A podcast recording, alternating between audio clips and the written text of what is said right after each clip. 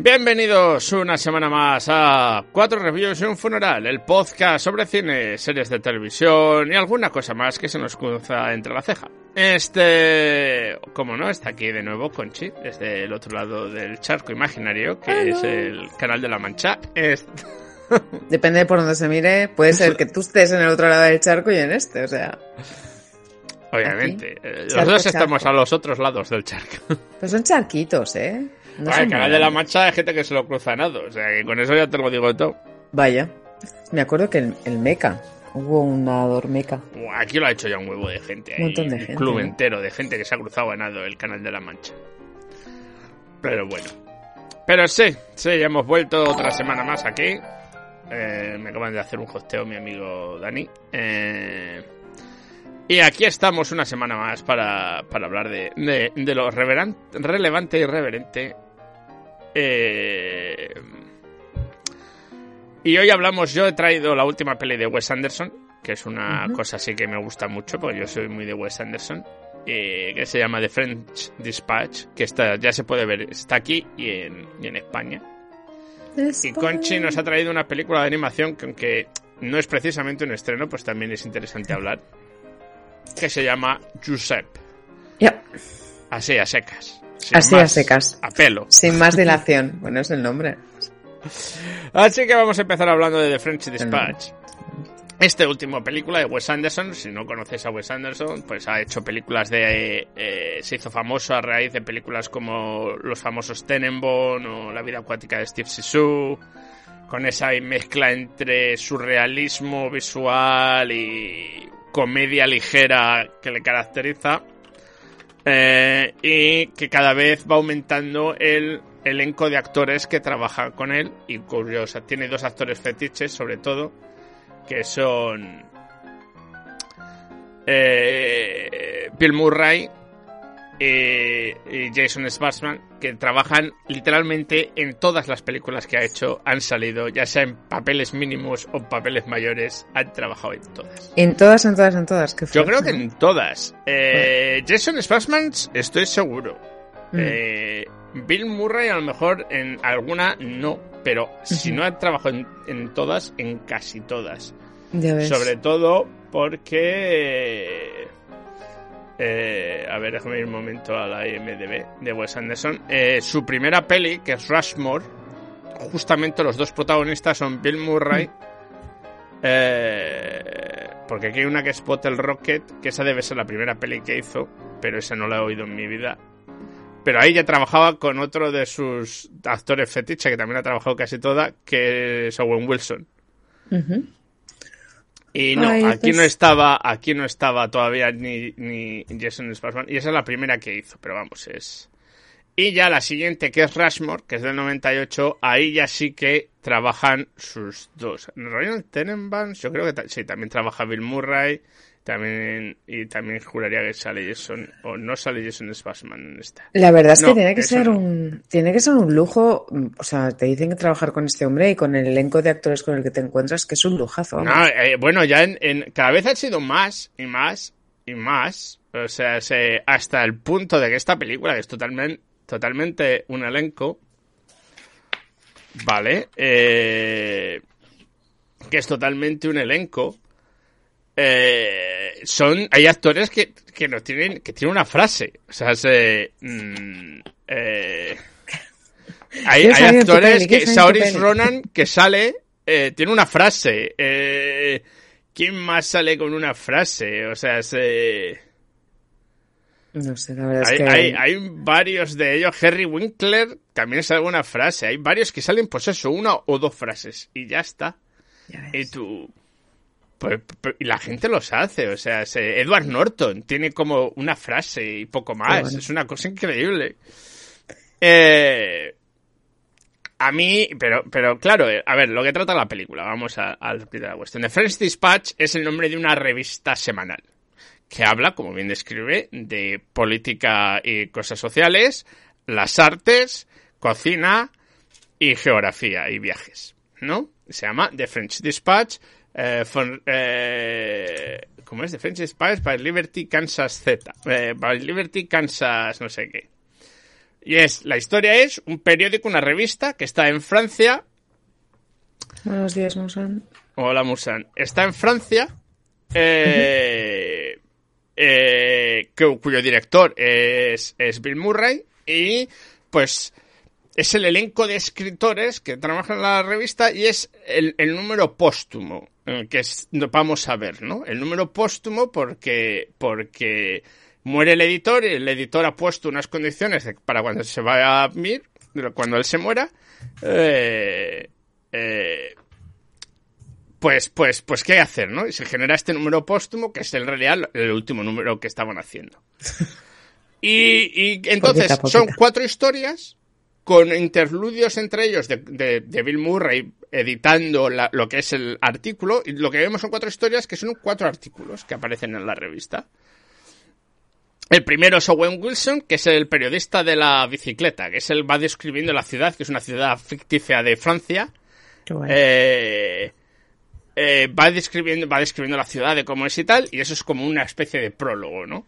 Y luego ya pasamos al siguiente, que es, que es Tilda Swinton, la escritora, la que lo va narrando, en una especie de simposio que va dando sobre unas 10 figuras hechas en fresco, en, cemento y tal, 10 pinturas hechas en cemento, que es la historia de Benicio del Toro, que es un pintor que está metido en un asilo.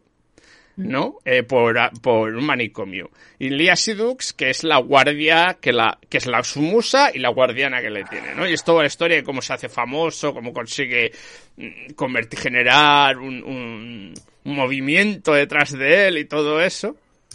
La segunda historia eh, es Frances McDormand, que habla sobre una especie de mayo del 68 ficticio de revolución de los jóvenes en Francia, que se llamó la, revolución del, tablero de ajedrez. Eh, y es como ella es la reportera y habla de los personajes, que es el, protagonista de Dune, Timothée Chalamet, el, jefe de eso, ¿no? De esa revolución. Y entonces es muy curioso por eso, porque... Y la última es la cena del comisario, porque es que en... Eh, ¿Cómo se dice este? El, el, Jeffrey Wright, que es el actor, no se le conoce, uno de los protagonistas de la serie Westworld y ha hecho otras muchas películas. Eh, hace esta hace pues está eh, va a cenar a un porque se han puesto muy de moda las cenas dentro de las comisarías no para ver con, con un con un con, un cocinero que es policía, pero que es muy bueno y no sé qué, y entonces va a esa comisaría y empiezan a pasar de todo, ¿no? En esa comisaría. y una cosa es de eventos mientras él narra la cena, ¿no? lo que gusta, no sé qué, porque supuestamente es, es un artículo culinario ese. Qué fuerte. Y, y, es, y esa es la película. Son tres, cuatro historias, una muy breve y otras tres más largas todo con un formato muy de teatro en, cómo se van moviendo los escenarios, cómo están manejando mucho pues distintas formas artísticas, todo muy poético, incluso como se los, los diálogos, utilizando las, las cosas típicas de Wes Anderson, que es cuando dos personajes están hablando no tienes la cámara sobre el hombro de uno para ver al otro, no si tienes la cámara en todo el medio con el actor hablando directamente mirando a la cámara y, y claro, te da más fondo y, todo, pues eso, con una, lo que es una gozada de las películas de Wes Anderson, de Wes Anderson es la decoración artística que tienen, que es, un genial, es genial. Es una de las mejores, uno de los mejores directores que mejor maneja eso. Todo con un aspecto de comedia ligera, aunque con pequeñas puntadas políticos sociales en ellas que están muy bien traídas. Y, y la verdad es que se hace, dura dos horas casi, pero, pero no te enteras de la película eh, tiene momentos más graciosos, momentos menos, más ligeros, y cuando acaba la película, ya los títulos de crédito te dice esto es un homenaje y te aparece una lista de grandes escritores y periodistas americanos en los que se ha basado para hacer esos personajes. Pero a mí la historia que más me gusta, que es la última, la de la, de la comisario francés, eh, Jeffrey Wright en realidad es es un alter ego de eh, James Baldwin, que es uno de los grandes escritores negros de los años 60 y 70, eh, que habla sobre racismo, poscolonialismo y otras cosas. Y es que físicamente está caracterizado para parecerse él, es lo mismo, es un, era gay como era James Baldwin y tal, y, y hace esas pequeñas menciones. A mí me ha gustado mucho, pero como vuelvo a repetir, yo soy muy de Wes Anderson y me gusta mucho su cine. Si os ha gustado, si os gusta su cine, habéis visto otras películas de él, yo creo que os va a gustar. No es una película como tal, porque no es no tiene un hilo conductor, no tiene una trama. Son pequeñas historias con la único hilo conductor de que es esa revista donde se van mirando cómo se edita o se deja de, editar la revista por parte de, de este hombre, de, de Bill Murray. Ya te digo, hay actores hiper famosos que dicen dos cosas, hay algunos que tienen más, o sea, Francis McDormand tiene más.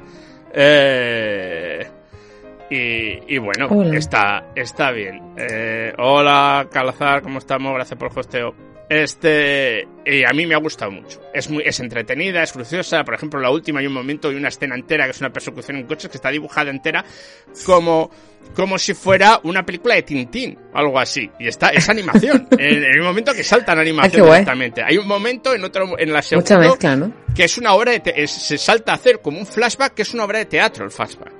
Está recordando, no es un flashback, es, un flash forward, porque está hablando del futuro, recordando sobre lo que será el pasado, y es un cacho de una obra de teatro.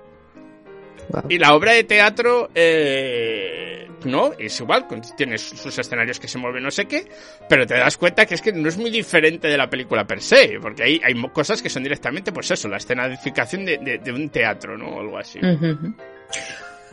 Entonces el homenaje es más que nada a autores, a periodistas. Sí, autores y periodistas famosos del siglo. se entiende, se entiende que son autores, o sea, conocidos tanto del mundo del cine como del mundo del espectáculo. Como sí, son pues, pues, como los que había en aquella época, que escribían de todo, a ver si me entiendes. Te hacían una columna de cine como te hacían una de política y no sé qué.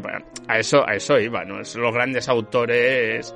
Claro, no son escritores de periodistas de, de periódicos, son los que escribían para el New Yorker, el Atlantic y todas estas revistas que había en Estados Unidos en aquella época. Hombre, dale una oportunidad.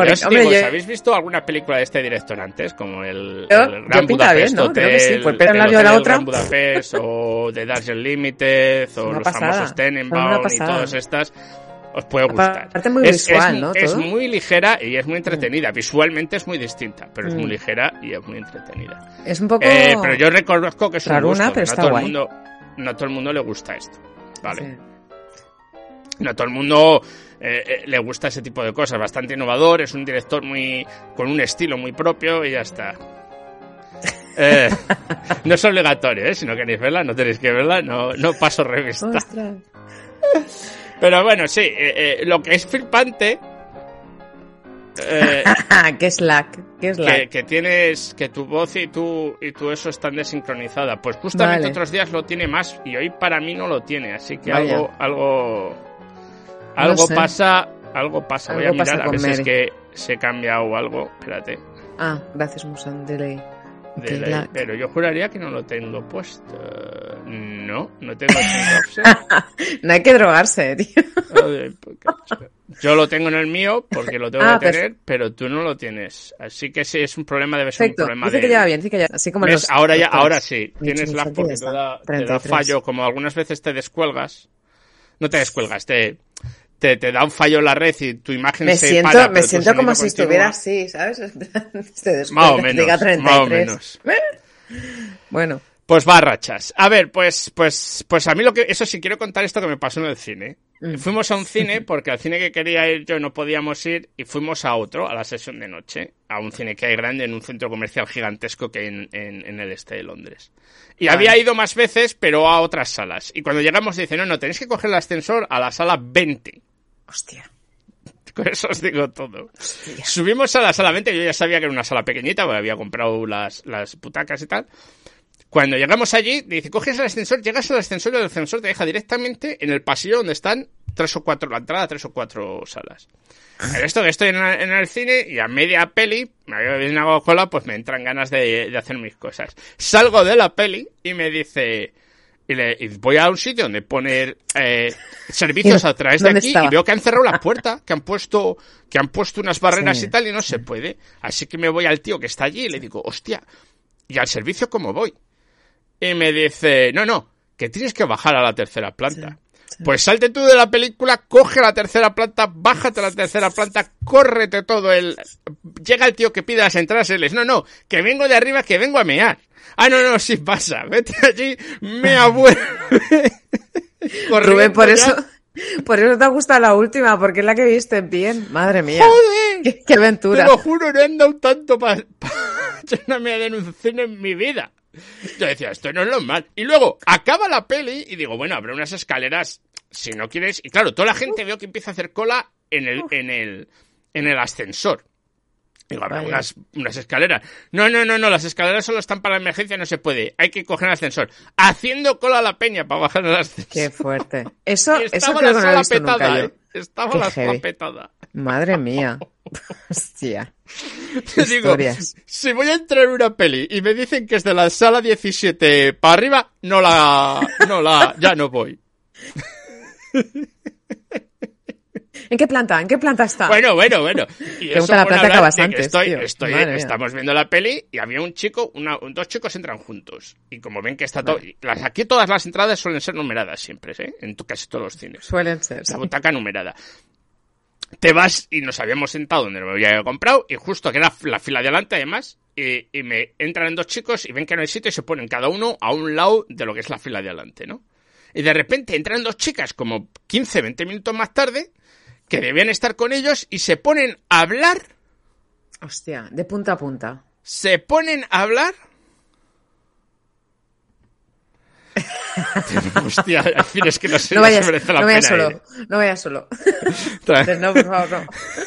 Bueno, se ponen a hablar con el tío delante. El tío Ya que ves. sacaba el móvil en un momento está mirando la pantalla y se ponen a hablar el tío. Nosotros mirándolas diciendo, ¿Qué ha pasado? ¿pero de qué vais? Ya, tío. y Ya ya es que- que... se van para atrás, que es donde tienen las butacas. Pero, Realmente es ¿Le que lo que pasa en los cines, lo que pasa en los cines es brutal, de verdad. O sea, es para hacer un estudio sociológico. de verdad, Pero en toda ya- regla, y, ya, tío. pero- y ya cuando salgo y veo que tengo que hacer parada, y digo, ¿y aquí el COVID qué? Vente en un, vente en un ascensor. Ya ves. La mitad sin mascarilla, una fiesta eso. Ya ves, tío. Brutal. Brutal, brutal. Y es la leche. De verdad, Calazar, no sé yo lo de lo de ir al cine que tengas que ir con metralleta. A mí lo que más me fastidiaba antes, ahora las salas no las he encontrado. De momento no he encontrado ninguna. Sí, creo que una en Londres, pero ya está. Que ibas al lavabo y el lavabo, la puerta del lavabo estaba justo dentro de la sala. Y era Ah, aquello sí, como de, sí. hostia, ¿no? Las puertas, a ver el ruido que va a hacer, aquello que pensabas, Sí, sí, sí. yo qué sé, En- tío, se en va a oír, no se va a oír, ¿qué pasa, no? algún cine que he ido que sí que lo tenía. creo que sí que está. todavía. Pero, pero en Valladolid, en Ah. Valladolid yo lo tenía. En Valladolid yo tenía un cine que el, el servicio de tíos estaba en una sala y el servicio de tíos estaba en otra. Telita, dentro de, ¿sabes? Aquí al final, el problema ya no es que fueras tú al servicio a la sala. Es que había gente que salía de su sala para entrar a la tuya para ir a mear. Es que es brutal. Y eso cuando no te toca sesión, última sesión. Aquí, por ejemplo, al lado de mi casa hay un centro comercial. Ahora estoy leyendo el comentario de Cazar... Calazar Game. Calazar. Le llamamos Calazar. Calazar, amigos. vale. Calazar para los amigos, coleguitas. Pues eso, y que, que ir allí al, al centro comercial y cuando es la última sesión han cerrado todo, estás solo en el centro comercial y es como de ¿por dónde salgo? O sea, ya no sé por dónde salir. Pero bueno, vas siguiendo y cuando la puerta está cerrada, pues por ahí no vas. Sabes ya más o menos por dónde tienes que salir por intuición o si sigues a los demás. Pero bueno, un poco rollo, tío. Sí, sí, alcázar para los trolls. Este, bueno, pues yo creo que ya vamos a dejar esto. Esto lo teníamos que haber reservado para luego, pero bueno. Y vamos a hablar de Bueno, la peli de coche de animación Un poco de todo. que se llama Giuseppe. Giuseppe, sí señor. Pues Giuseppe, a ver, resulta que no tenía, tenía muchas, pero al final no he ido a ver ninguna esta semana. A ser un entre todas la mataba y ella sola se murió. No, esta, fíjate, fue, fue curioso porque, bueno, en el, tengo una compañera de trabajo que me dijo, hostia, voy a poner esta, esta película en clase. Me empieza a hablar. Es una película que le dieron un premio eh, en Cannes a la mejor película de animación, es del año pasado. Digo, uy, uy, uy, digo, espera, digo, ¿esto dónde lo puedo ver yo? Y me dijo, dice, bueno, dice, no, la verdad es que no se puede ver, o sea, no, no está en cines. De bueno, ya me imagino, porque películas de animación normalmente no suelen estar en cines, la verdad. Y bueno, tendrás que pagar aparte, digo, ya me imagino. Entonces dice, bueno, si te metes en Filmax. bueno, No es Josep, es Josep. Y lo va a decir que vive en Cataluña, ¿eh? Eso. Entonces, Josep, Josep es un, es un nombre. Entonces, la película se llama Josep porque es una película de animación que está basada en los dibujos de un señor que se llamaba Josep Bartolí. Este tipo era un, un, bueno, un dibujante y entonces, pues en la guerra civil, el Josete. Josete, ¿qué Josete? Madre mía, dejadla que si no la acabamos nunca. Entonces, bueno, resulta que Josep, pues es el nombre del, de la película de animación. Dura 71 minutos y es una colaboración con Cataluña y Francia. Entonces, cuentan la historia de este señor que eh, cuando se acabó la guerra, pues eh, salieron eh, con otros tantos, como otra tantísima gente, salió de España y se fueron y se fueron a cruzar la mm. frontera. Entonces, ¿qué pasa? Pues mucha gente cuenta la historia de lo que le pasó realmente, ¿no? Que al cruzar la frontera, cómo la cruzan, cuando llegan a Francia, lo que se encuentran, es decir, cómo les tratan los mismos franceses. Y la historia nos la cuenta, todo contado, eh, la cuentan un señor mayor, entonces lo típico, ¿no? Un señor mayor que nos cuenta la historia, se la cuenta su nieto, ¿no? Lo típico, pues el señor mayor que ya está decrépito, que tiene casi demencia, que nadie quiere ocuparse de él, que vive en Francia, que su familia es francesa, y entonces tiene el, típico nieto que pasa de todo y tal, y le toca quedarse con el abuelo y está fascinado con lo que el abuelo le acaba contando, ¿no? Entonces empieza a contar toda la historia de Josep. En el corto, bueno, el corto, en la película de animación aparecen dibujos reales de, de este artista, eh, que fue afincado, o sea, afincó finalmente en Francia y bueno, básicamente eh, ha tenido muchos premios. Una película como mejor película de 2020 en, en algunos premios, pero películas de animación en los César tuvo algunas, porque claro, esto es una colaboración. Entonces, en Francia yo creo que fue más renombrada que aquí, porque yo aquí no la había oído, pero bueno. Eh, en el Festival de Valladolid sí, en el Seminci, curiosamente. Él, no, la Seminci. la Seminci en perdón, Uy, madre mía, ¿cómo estamos, eh? Luego nos dicen a nosotros. que justo ha acabado. ¿eh? En fin. Ha acabado este, este, fin de semana. Pues en la Seminci como mejor dirección. Axequo. A eh, la dirección en este caso corre a cargo de Aurel. Supongo que será, mm, pues eso. Tú lo, tú lo sabes mejor que yo, porque al ser de animación seguramente, pero bueno. Eh, nada, muy buena, me ha gustado mucho. Además, una sorpresa muy agradable a mí que me encanta Sergi López, pues él hace el doblaje de una de las voces. Y cuando la empecé a ver dije, hola, hola, hola, hola, ¿sabes? Aquí ya más, más metida en el personaje porque además Sergi López es, bueno, es la hostia. Y a mí me gusta mucho. Y nada, pues dentro de todo eso, muy buena la película, muy realista, muy interesante. Eh, y bueno, y a, nivel de documental, sin ser un documental, a nivel de documental es también muy interesante. Entonces, creo que además, a razón de todo lo que está pasando ahora, con todas las películas que están saliendo, con el tema de la memoria histórica, lo que comentábamos de las madres paralelas de Almodóvar, etcétera, etcétera, etcétera, también lo de, bueno, me parece como que hay un resurgir, ¿no? De toda esta memoria y me pareció interesante y bueno, pensé, bueno, pues mira, no he visto la que quería ver, pero a lo mejor esta podemos hablar de ella hoy. Y aquí estamos. Hablando de la película. Ah, sí me gusta.